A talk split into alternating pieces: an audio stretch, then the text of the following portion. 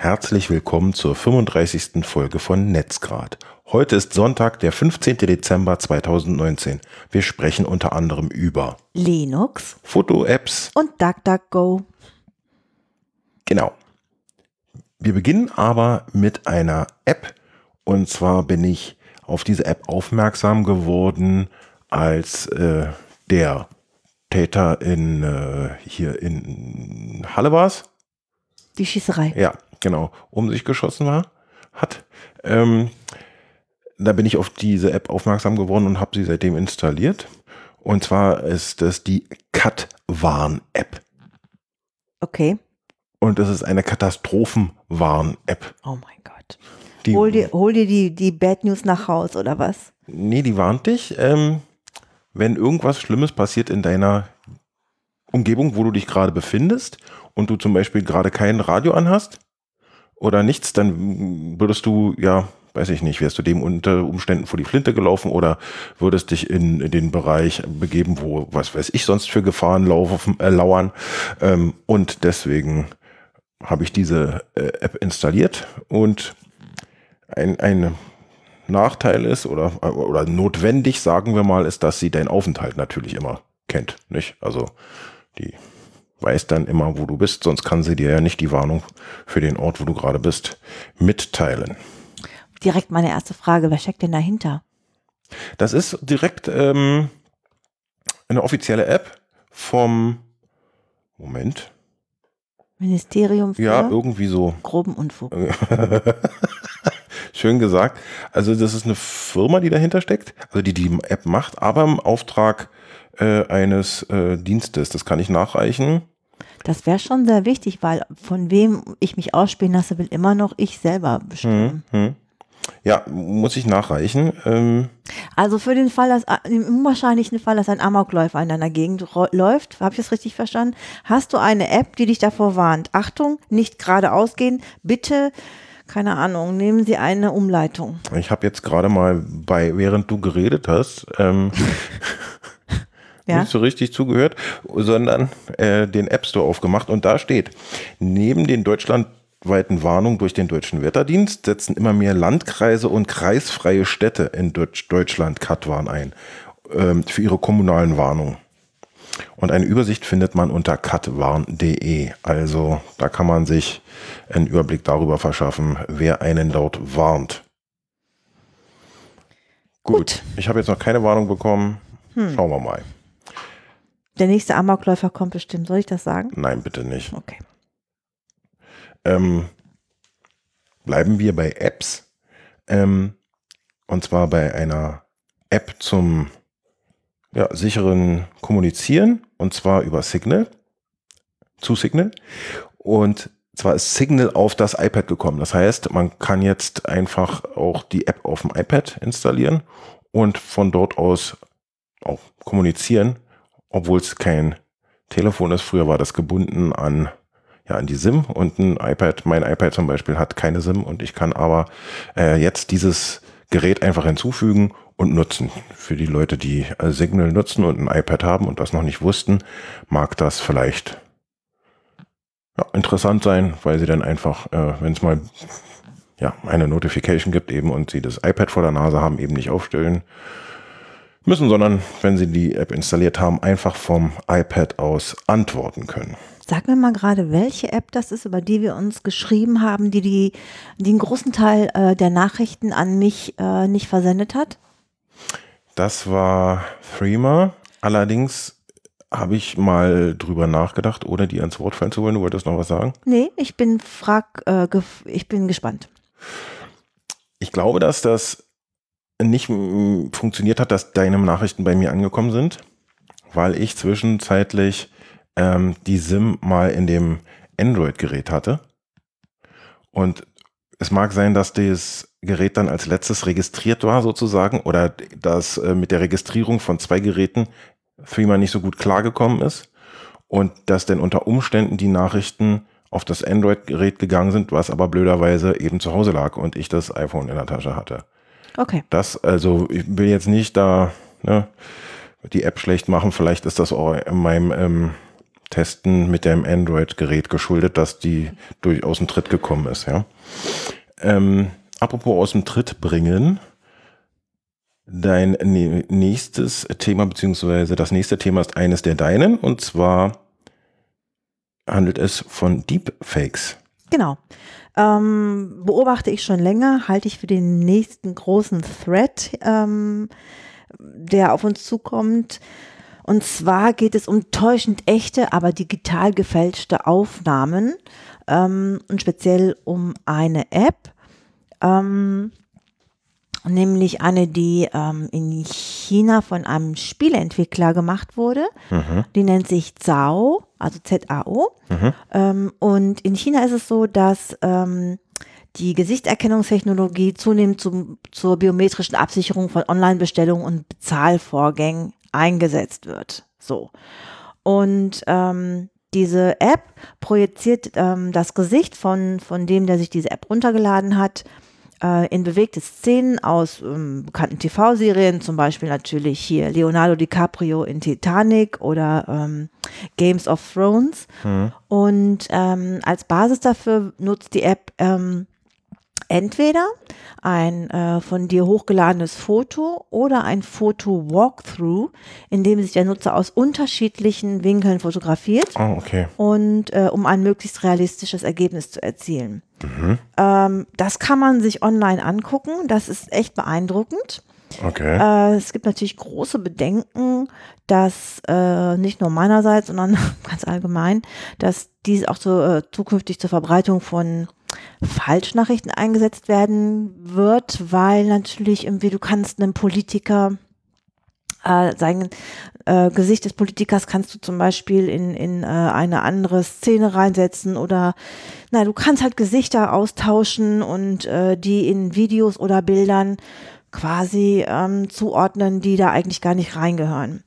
In diesem Fall von Sau scheint das Risiko derzeit aber noch ziemlich begrenzt, ähm, weil sich momentan nur von der ähm, App quasi vorausgewählte Filme und Serien bearbeiten lassen. Mhm. Es ist umsonst. Aber ähm, ja, es ist ein Gesichtstauschalgorithmus. Ähm, ja, das ist nur der Anfang. Und das Interessante fand ich, ist, dass diese App, kaum war sie oben, also kaum war sie hochgeladen, äh, war sie die meist runtergeladene App ähm, äh, von allen. So, also. Wo? Also in, in, China. Der Punkt ist, dass es das momentan nur in China gibt, äh, dass mhm. man das herunterladen kann.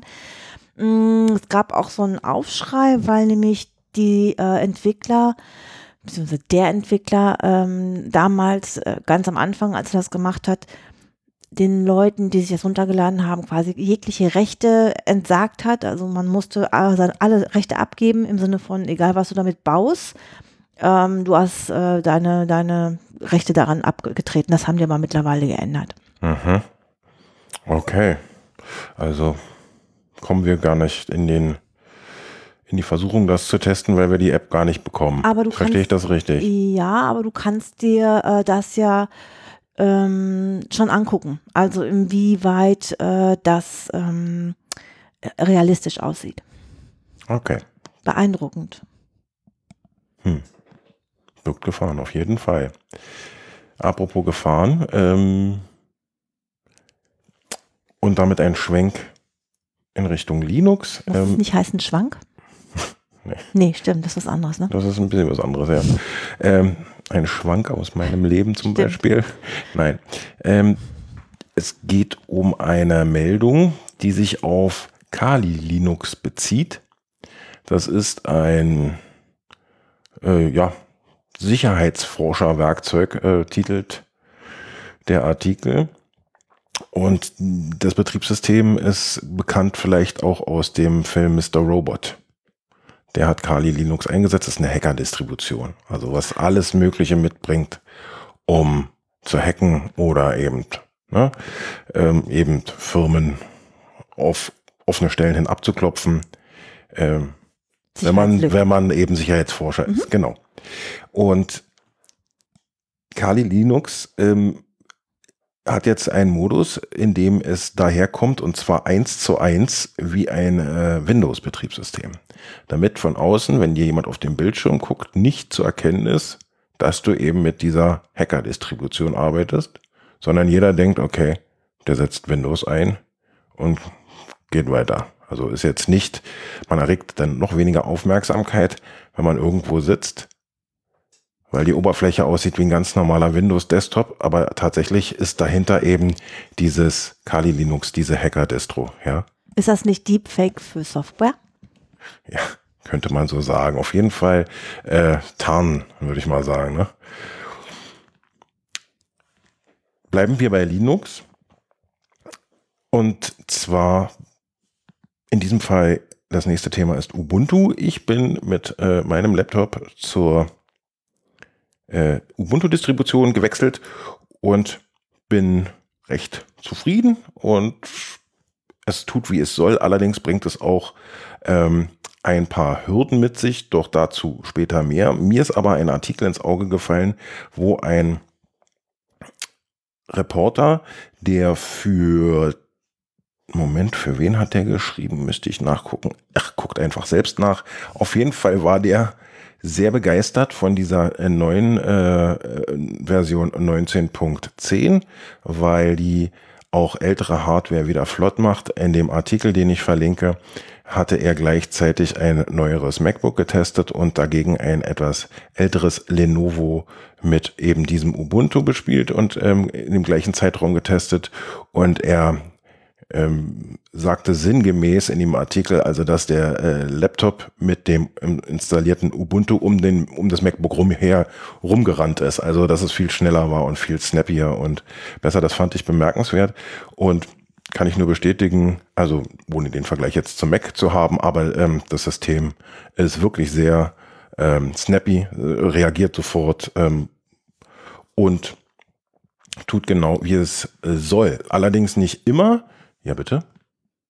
Ich wollte dich nicht unterbrechen. Ich wollte nur sagen, ich fühle mich gerade wahrscheinlich wie, wie gestern Abend, als wir bei der Lage der Nation live waren. Und äh, dann hast du einen Kollegen aus dem Hackspace getroffen, den Robert, ist das richtig? Ja. Und äh, ihr beiden habt nach einem ge kurzen Geplänkel, wo ich noch voll mitgehen konnte, sofort angefangen, mit einem Satz mich komplett rauszukicken, weil ihr über so so Sachen erzählt habt. Nerd Talk, ja. Nerd Talk, wo ich gleich wusste, da habe ich keine Chance mehr, auch nur, nur einen Ansatz zu verstehen. Och, wir hätten dir das auch erklärt. Ja, schöne Grüße an Robert übrigens. Genau. Sei gegrüßt, Robert. Ähm, ich wollte noch ein bisschen was zu meinen Erfahrungen erzählen mit Ubuntu. Und zwar äh, habe ich ja auch gleichzeitig den Laptop aufgerüstet, was Speicher und äh, die SSD angeht. Also ich habe so ein bisschen ähm, ja, modernisiert und flotter gemacht. Und da hatte ich neulich äh, ein Erlebnis, nur mal so, um zu zeigen, dass Linux eben zwar äh, die Nutzung deutlich einfacher geworden ist, also der Installer tut, wie er soll und ähm, erkennt auch, was man, was er tun soll und macht alles automatisch richtig. Also in meinem Fall jetzt ich wollte etwas eintragen in eine, äh, in eine Tabelle und wollte eigentlich, ich habe ein Dual-Boot-System, muss ich dazu sagen. Du hast ein bitte, was? Dual-Boot-System. Also, ein Dual-Boot-System. Ja. Okay. Ich kann also in eine Windows-Installation booten und ich kann aber auch in eben diese Linux-Installation äh, booten und kann beim vor dem Start oder beim Start besser gesagt auswählen, was ich gerade jetzt äh, ah, starten möchte. Guck. So und ich wollte eigentlich die Windows-Installation äh, nutzen, weil ich Excel nutzen wollte und äh, unter Linux nutze ich Libre äh, Office und eben nicht Excel und ich wollte aber mit Excel arbeiten und mein äh, dieses Außenwahlmenü war einfach weg. Das heißt, der Laptop hat gebootet, der Bildschirm blieb aber schwarz und ich konnte nicht äh, auswählen, äh, welch, was ich starten wollte. Ich habe dann mal versucht, äh, ungefähr zu ahnen, wo er jetzt gerade ist und habe dann so auf gut Glück zweimal, ich wusste, ich musste zwei, zwei Einträge runter und dann Enter drücken, um Windows zu starten. Aber auch da blieb der Bildschirm schwarz und dann wurde mir etwas mulmig. Also mit so Sachen wie Dual-Boot-System kann man auch mal ein Problem kriegen, will ich damit sagen. Lösung war, ähm, denn in dem Fall dass ich den Laptop aufgemacht habe, und Moment, aufgemacht heißt was denn aufgeschraubt? ja. Okay. Und weil ich was im Internet gelesen habe, auf einmal kam dann nämlich nur noch dazu ein, ein Piepcode. Also Piepcodes sind BIOS-Codes, die dann anzeigen, was dem Gerät fehlt. Und der zweimal kurz, ähm, Der morst dich an und Ja. du weißt dann, was ihm fehlt? ja. Ist ja abgefahren. Und da habe ich dann gegoogelt, was dieser äh, Beepcode heißt. Und das war was ganz äh, Wildes. Also keine Ahnung. Auf jeden Fall bin ich dann darauf aufmerksam geworden, dass es helfen könnte, wenn man das Gerät einmal richtig stromlos macht. Und dann habe ich also äh, den aufgeschraubt, habe den Akku, äh, die Verbindung zum Akku vom, vom Motherboard getrennt und ähm, auch die ähm, eingesetzte Knopfzelle, äh, die dann auch noch auf dem Motherboard sitzt, äh, rausgenommen und habe gewartet, ungefähr 10 Sekunden, habe es wieder äh, eingesteckt und nichts hat sich geändert. Dann habe ich weitergelesen und habe gefunden, dass es an den Speicherriegeln liegen könnte. Und ich habe ja einen neuen Speicher eingebaut. Und da dachte ich, na super, jetzt hast du dir einen teuren Speicher gekauft und es läuft nicht. Und dann habe ich einfach probiert, steckst du, wechselst doch einfach mal die Speicherriegel äh, in den jeweils anderen Slot. Also ich habe einfach die Riegel, äh, der, der links steckte, äh, wurde in, in den rechten Slot gesteckt und umgekehrt. Und was soll ich dir sagen? Dann lief's wieder. Okay. Also da muss man schon bereit sein, ähm, so ein bisschen sich auf ein Abenteuer einzulassen, würde ich sagen. Ja, also mir wäre auf jeden Fall der Schweiß gelaufen. Ja, ich fühlte mich auch nicht so richtig äh, wohl und war nicht so entspannt. Ich wollte, wie gesagt, eigentlich ja nur eine Zeile eintragen in der Excel-Tabelle. Und zack, saß ich da mit Schraubendreher und habe, naja, bestimmt eine halbe bis eine Dreiviertelstunde gebraucht, bis der äh, Laptop wieder so funktionierte, wie ich es wollte. Und apropos wechseln, zum nächsten Thema möchte ich kommen und zwar zu DuckDuckGo. Ich dachte mir, wenn ich jetzt ein freies Betriebssystem äh, oder freieres Betriebssystem äh, benutze, dann möchte ich nicht mehr mit Google suchen, was ich eh schon kaum noch mache, aber Default war äh, Google voreingestellt und das wollte ich nicht. Und da habe ich eben DuckDuckGo als äh, Standardsuchmaschine eingerichtet und zwar mittels eines Plugins für den Firefox. Und das werde ich auch verlinken. Und das hat einen Nebeneffekt gehabt.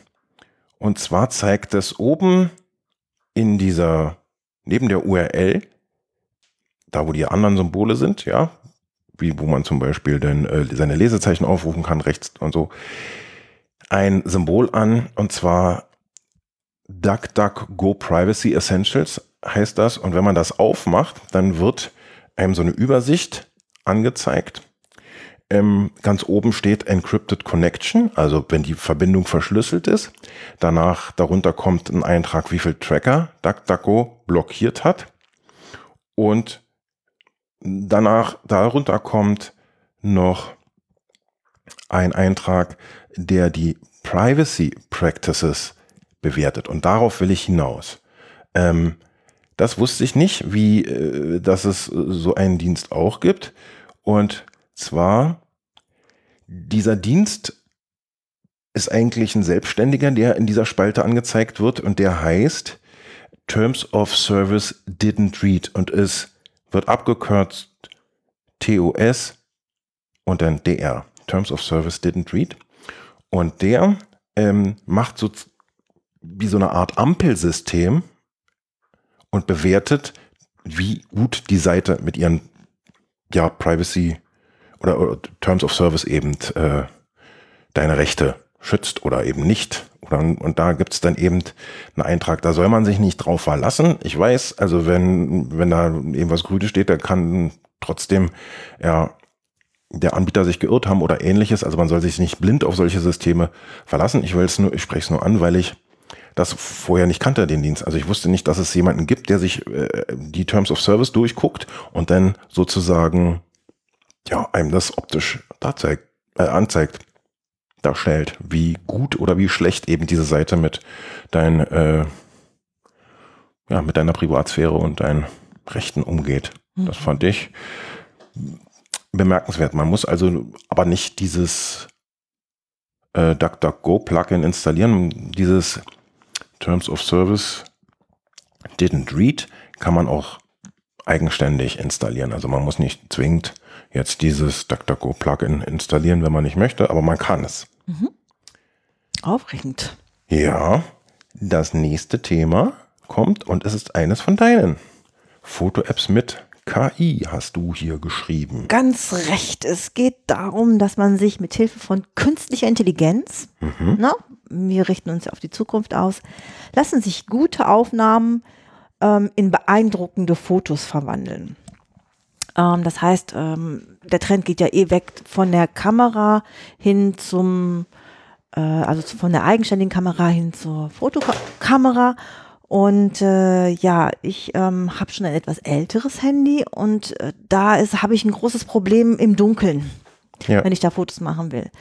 Deswegen habe ich mich auf den Weg gemacht, habe geguckt, was kann ich machen und bin auf im Prinzip zwei Sachen gestoßen, die ähm, man benutzen kann. Mhm. Und zwar einmal Neuralcam nennt sich das. Ähm, das ist ähm, ein Feature, äh, wo gerade halt im Wettlauf äh, der Hersteller um den sogenannten Night Mode es sehr weit vorne liegt. Mhm. Ähm, also während äh, Nachtaufnahmen mh, kann es halt äh, wirklich gute Ergebnisse produzieren und mh, liefert damit quasi taghelle, beeindruckende Aufnahmen. So. Okay. Und es geht darum, dass ähm, da eine KI hintersteckt. Das ist ja so das, was ich total spannend finde. Äh, man muss allerdings sagen, das hat äh, leider diese, diese App hat nur Zugriff auf Geräte mit iOS. Und es gibt es nur für Apple-Geräte. diese, dieser Rückschluss, Sven, ist Hm. messerscharf. Stimmt. Ähm, ja, auf jeden Fall. Du musst also nicht mehr mehr tun, als wenn du so ein Foto an, anfertigen willst, als die App zu starten, äh, für ein paar Sekunden auf das gewünschte Motiv zu halten. Und ähm, diese App sammelt dabei unabhängige Aufnahmen von diesem Motiv. Also ganz viele unzählige äh, Aufnahmen von diesem Motiv hintereinander, so wie so ein, Eine so, Fotoserie. ja, so, tsk, tsk, tsk, Ja. so, ne? Genau.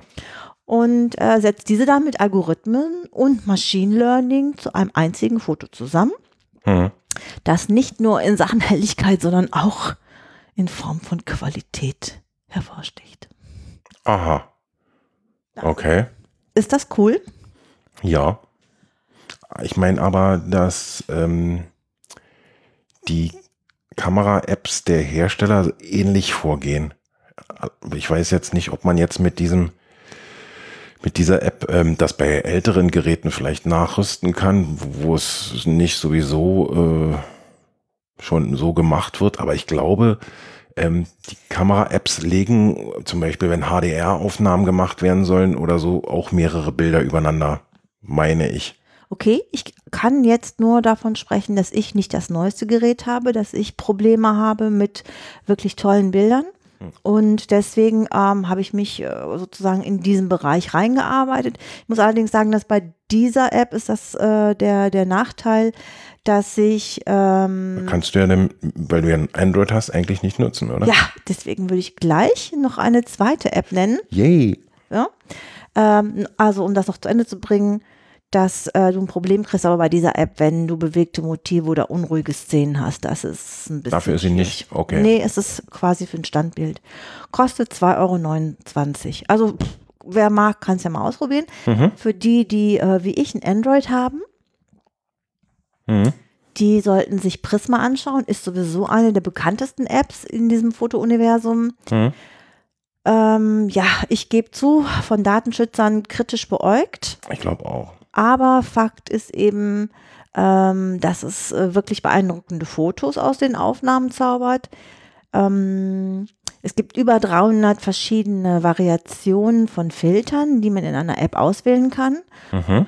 Und, ähm, oh Gott, was kann man noch sagen? Mm, mm, mm. Ja, auch da ist im Hintergrund eine künstliche Intelligenz, ähm, verwandelt sämtliche Aufnahmen in ein Kunstwerk. Mehr kann ich von einer App nicht verlangen. ich setze da nur noch mein Pablo P. wie Pablo Picasso drunter. Und äh, ja, auch da eben neben vielen Filtern gibt es eine Verbesserung automatisiert von Helligkeit, Kontrast, Schärfe. Ähm, diese App ist kostenlos, ist für iOS und Android erhältlich. Die Premium-Version, von wo ich jetzt gerade aber passen muss, was die mehr kann, kostet 8 Euro im Monat. Ich glaube, da sind die Bilder dann ohne Wasserzeichen. Also ohne den Namen der App, wenn ich mich recht entsinne. Ich glaube ja, das irgendwann mal gelesen zu haben, aber ich bin mir nicht sicher. Guckt am besten selbst nochmal nach, wenn es euch interessiert. Und dann habe ich natürlich noch für das Nerd-Publikum was, nämlich, aber da möchte ich nur wirklich ein, zwei, drei Sätze drüber verlieren, weil ich würde jetzt von Dingen reden, von denen ich äh, bei Nachfrage sofort in die Knie gehen würde. Okay. Google Camera Port. Es gibt eine, das nennt sich XDA Developers. Ähm, hat man sich auf die Portierung der Software fokussiert äh, und um möglichst viele Geräte auf dem Markt die Fähigkeit eines Pixels ähm, hier diese Pixel, Google. Pixel-Telefone, so, genau. Genau, ähm, teil, zumindest teilweise zu verleihen. Und da gibt es so eine Anleitung bei denen und dann kannst du das hochladen und machen. Ich glaube, das ist ein bisschen mehr äh, Fummelarbeit und eher was für Leute, die auch mal, wenn das Gerät nicht funktioniert, ist aufschrauben. Gell, Sven? ja, äh, okay. Ich gucke es mir mal an. Apropos Gerät, das nächste Thema handelt auch von einem und ist eins, äh, was ich ansprechen möchte. Und zwar geht es um das Pine Phone. Ähm, das ist ein Telefon, was unter Linux läuft und ja, ist im Gegensatz zu äh, dem anderen äh, Linux-Telefon, äh, ich glaube, es heißt Prism. Ich, warte, warte mal, ich gucke mal nach. Ähm, Librem, nicht Prism, Librem 5, ähm, deutlich günstiger. Also dieses Librem 5, das ist gerade äh, äh, ja, rausgekommen und wurde an die ersten äh, Besteller verschickt und lag so meines Wissens nach so bei 700 Dollar oder Euro. Ja, ich verlinke es, ihr könnt es nachgucken. Und dieses Pinephone ist deutlich günstiger, ähm, nämlich 149 Dollar und hat alles, was äh, oder ja ähnliche Specs wie das Pinephone. Also es hat einen Quad-Core-Prozessor, es hat ähm, eine 3000 Milliampere äh, Batterie, es hat 2 GB RAM und 16 GB Speicher. Es hat ein 5,9 Zoll Display. Es hat Kill Switches für WLAN, ähm, Mobilfunk, die Kamera, den Lautsprecher und das Mikrofon. Das heißt, man kann das wirklich hart ausschalten, ohne dass jemand per Software die ähm, ja, Geräte äh, wie die Kamera oder jetzt das Mikrofon wieder einschalten kann.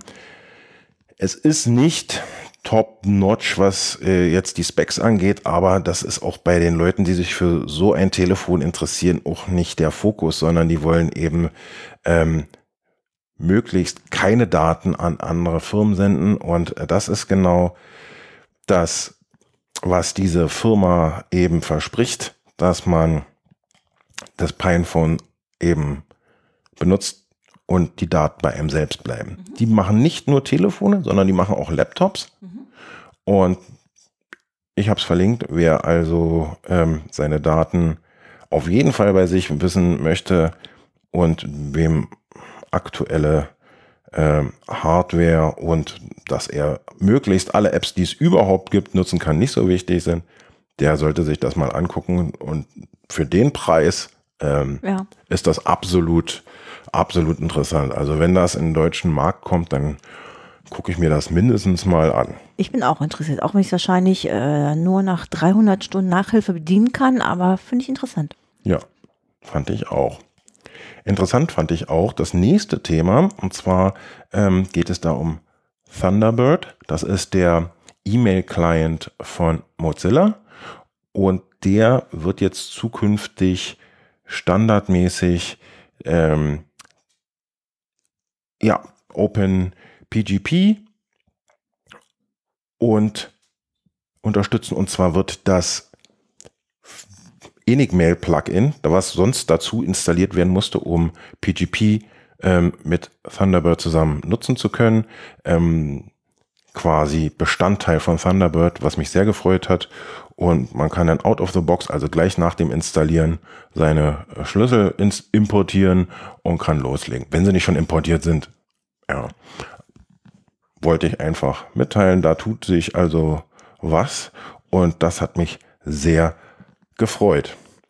Was mich nicht so sehr freut, aber dein Thema ist, ist Facebook und dass dieser Dienstleister einen Bezahldienst startet. Genau. Unabhängig von der Libra Digitalwährung, die ich schon ein paar Mal ähm, hier angesprochen habe, die ja immer noch nicht, nicht äh, aus dem Quark gekommen ist. Da springen mhm. ja immer wieder Investoren ab, große und äh, ja, da warten wir noch drauf. Gibt es jetzt. Ich warte nicht drauf. Mein Spaß, entschuldige bitte. ähm, ja, hat es auf jeden Fall äh, sich jetzt was anderes überlegt, also erst das Facebook, nämlich den Bezahldienst für seine eigenen Plattform, der nennt sich, jetzt überlege ich gerade, wie nennt er sich eigentlich? Äh, Pay, ja, tatsächlich, der heißt ganz einfach nur Pay. Mhm. Ähm, Gibt momentan nur in Amiland und auch nur auf dem hauseigenen Messenger. Später soll es das auch auf WhatsApp und Instagram geben. Hm. Ähm, ja, ist aber dann auf jeden Fall aus, äh, oder sie versprechen, sie werden es auch äh, zeitnah, das ist ja immer so ein dehnbarer Begriff, ähm, auch zu uns bringen. Mhm. Funktionieren tut das Ganze, dass du ähm, per Fingertipp in den Apps bezahlen kannst. Hinterlegt ist entweder PayPal oder deine Kreditkarteninformationen. Und du kannst da nicht nur äh, shoppen, sondern auch an Organisationen Geld spenden oder Freunden Geld überweisen.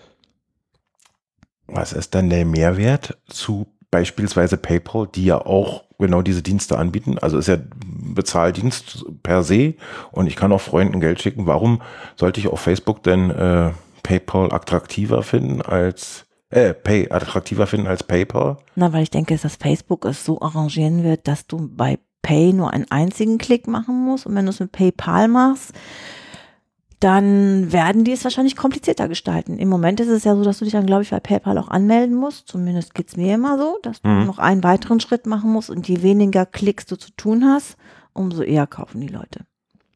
Okay ich finde diesen Zwischenschritt mit dem Authentifizieren der Zahlung oder Autorisieren und dem äh, sich selbst äh, authentifizieren, also ja, für durchaus ein Sicherheitsfeature. Klar, aber du bist ja auch nicht Facebook, weil du doof findest. Ja, weil du doof findest. Weil du, du bist nicht Facebook, weil du doof findest. Du, du Facebook doof. Ja, alles klar. Ähm, bleiben wir beim, ja, bei, bei, äh, bei mir, denn ich habe nämlich noch eigentlich ein Thema, was du versprochen hast. Ich wollte nämlich unbedingt über Bildforensiker sprechen. Etwas, was ich vorher noch nicht äh, kannte. Das sind nämlich Leute, die Fälschungen an Bild und Videos erkennen und nachweisen. Und ich wollte euch nur ganz kurz sagen, dass ihr ähm, gerade in diesem Zuge auch, was ich vorhin erzählt habe mit dem Deepfakes, aber jetzt auch schon ähm, ganz einfach nachvollziehen könnt, ob äh, ein Bild äh, eigentlich äh, dafür ursprünglich für das, wo es eingebunden ist, mal äh, geschossen wurde, beziehungsweise da gestartet hat oder ob es äh, ja verfälscht ist. Dafür gibt es nämlich einmal die Rückwärtsbildersuche. Dafür muss man nur mit einem Rechtsblick auf das Bild im, im Kontextmenü den Eintrag Bildadresse kopieren machen. Mhm. Dann ähm, nach Aufruf von der Google Bildersuche klickt man dort auf das Kamerasymbol rechts im Suchfeld. Es erscheint ein Dialog mit zwei Reitern. Unter dem ersten Reiter nennt sich Bild URL einfügen, kann man die kopierte Adresse eingeben und nach weiteren Exemplaren des Fotos suchen. Also eigentlich ziemlich unkompliziert. Mhm. Es gibt aber noch eine zweite Möglichkeit, äh, TinEye nennt sich das, ist auch eine Bildsuchmaschine. Diese funktioniert total komfortabel auf dem Handy. Es gibt was von, ähm, von Amnesty International für YouTube-Clips. Die haben nämlich eine Videorückwärtssuche auf ihrer US-Webseite eingerichtet. Mhm. Und es gibt auch eine systematische Checkliste zur Prüfung von Videos. Ähm, die findet man auf der Seite von First Draft, einem von Google News finanzierten Netzwerk. Außerdem zum Schluss noch genannt ähm, Corrective mit V am Ende, also wie korrektiv.org. Mhm ist ein Faktencheck. möglich. Okay. Ja, tut mir leid, dass ich diesen Ja. Eintrag übersprungen ja. habe. Das war ja nicht mit Du Absicht. wirst bestimmt Möglichkeiten finden, mich zum Essen einladen oder so und es wieder gut machen. Okay. Meine Fenster müssten auch mal Ja, geputzt ist werden. nicht, nee, jetzt äh, ruhig. nicht übertreiben. Ähm, war wie gesagt kein böser Wille. Ich wollte das Klimasparbuch ansprechen, auf das ich äh, aufmerksam geworden bin. Ich wusste nämlich nicht, dass es sowas gibt und fand das aber sehr interessant. Es gibt mehrere Städte, die ein Klimasparbuch herausgeben, so auch Leipzig.